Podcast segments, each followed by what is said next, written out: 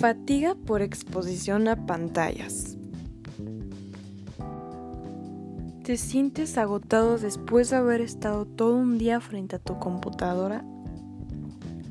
¿Has notado si estando tantas horas con tus dispositivos móviles impactan en tu forma de comer? Quédate con nosotros aquí en este podcast elaborado por Valeria Luna, Janet Rivera e Ian Monroy. Nos da mucho gusto compartir con ustedes esta información que les puede servir para estos tiempos de pandemia, para aquellas personas que están trabajando vía online, los estudiantes que están con las clases en línea y por supuesto para toda aquella persona que está utilizando estos medios durante el confinamiento.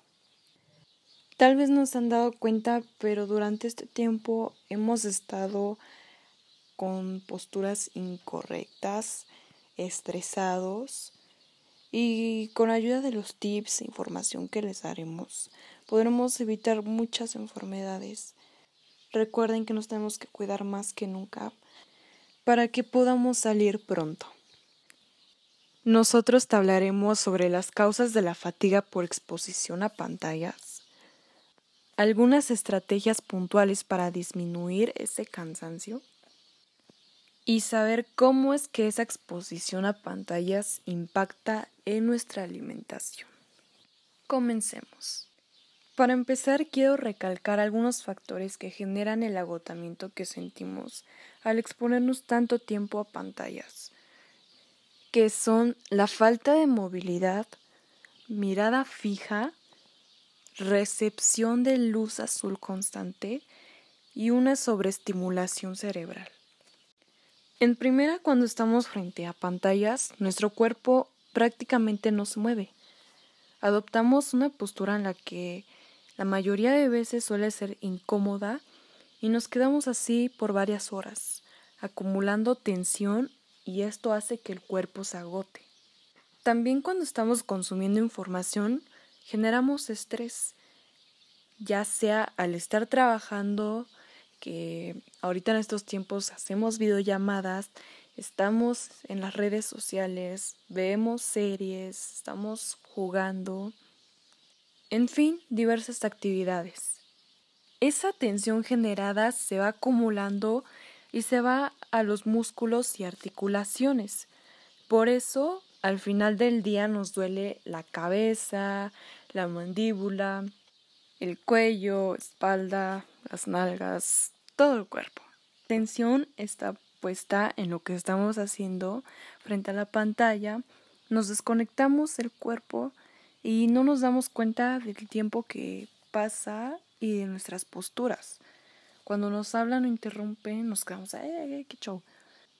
Y bueno, todo esto le hace daño al cuerpo y de cierta forma lo tenemos que evitar. ¿Y cómo lo logramos? Pues con algunas estrategias que nos explicará Janet a continuación. Hey, hola, yo soy Janet.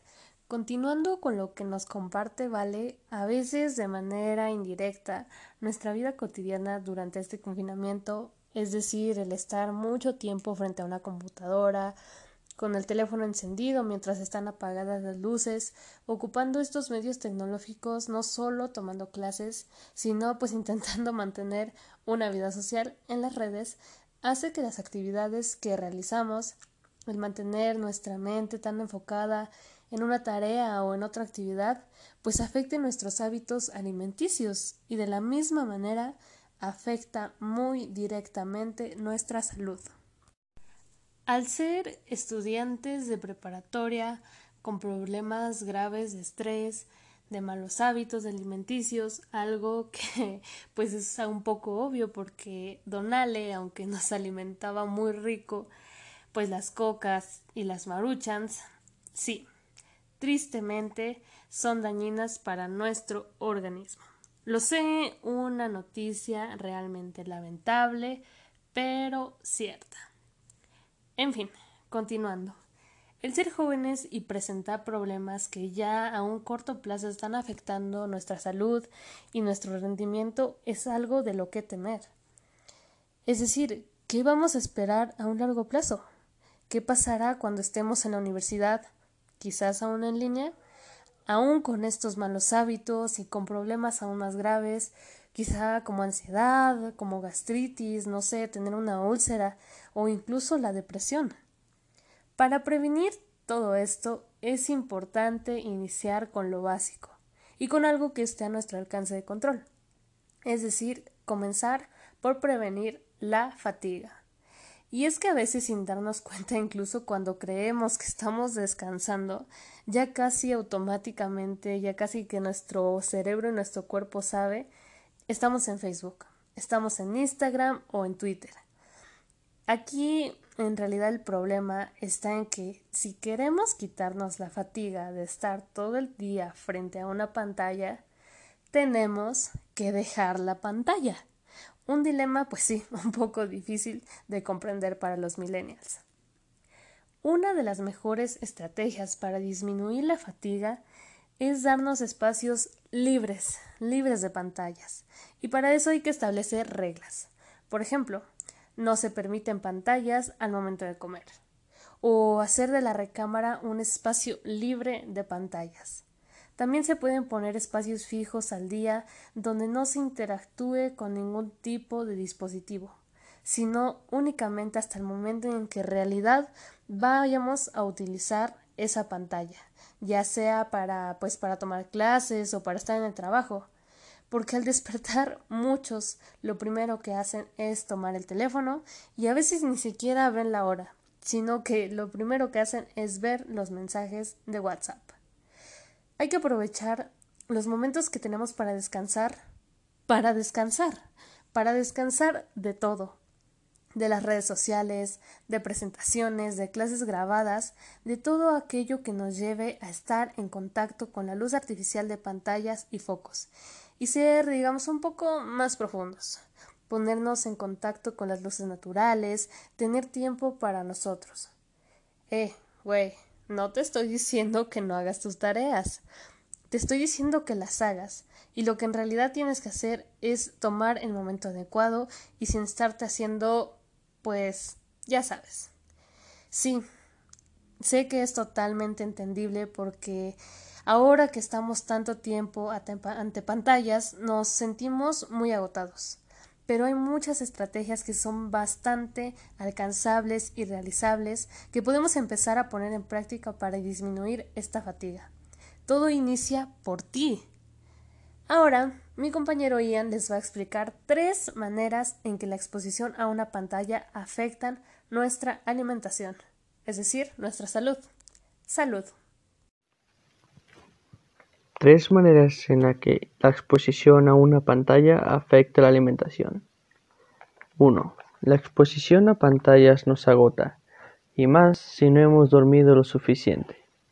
En ese caso, el cuerpo necesita más energía para seguir trabajando, y por eso llegamos a sentir más hambre en el momento menos apropiado de alguna clase o trabajo, ya que el cuerpo, al estar cansado, y quedarse sin tanta energía, sabe que puede recuperarla a través de la comida y así pueda seguir trabajando de una mejor manera. Entonces, entonces, si mi cuerpo está cansado y yo le sigo pidiendo que se siga esforzando para poder terminar algún trabajo o alguna clase que tengamos en ese momento, el cuerpo va a decir Está bien, trabajaré de una mejor manera, pero necesito que me des energía, o mejor dicho, necesito que me des comida. 2. El pasar mucho tiempo frente a una pantalla genera demasiado estrés. Más aún si lo haces por tener muchos trabajos que estás haciendo o que tienes que entregar para después.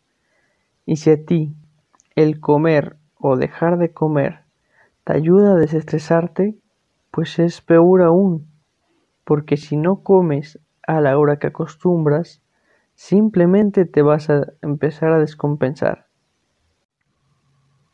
3.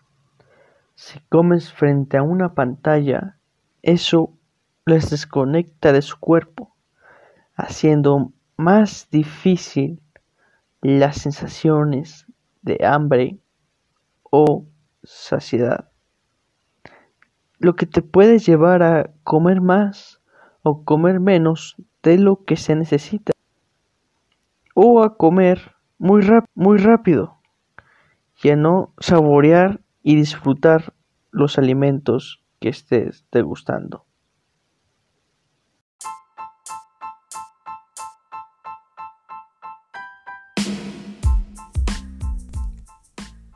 Para todas las personas que estén escuchando este podcast, La vida rockstar durante cuarentena, ojalá les haya gustado y ojalá mantengan la sana distancia con las pantallas y luces artificiales. Les mandamos un saludo rockstar a un metro y medio. Bye.